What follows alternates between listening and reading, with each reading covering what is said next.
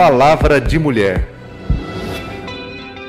Oi, eu sou Sofia, brasiliense, filha de paraense e de cearense, mas com coração goiano.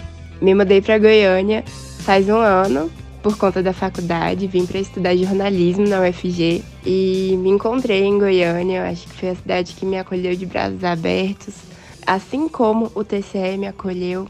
E tenho vivido experiências incríveis, conhecido pessoas incríveis que vão contribuir na minha carreira profissional e na minha vida no geral, na minha personalidade.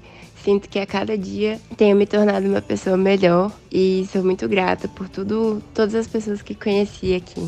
Já me apaixonei pelo centro de Goiânia, já andei em todos os parques e amo descobrir cada cantinho da cidade.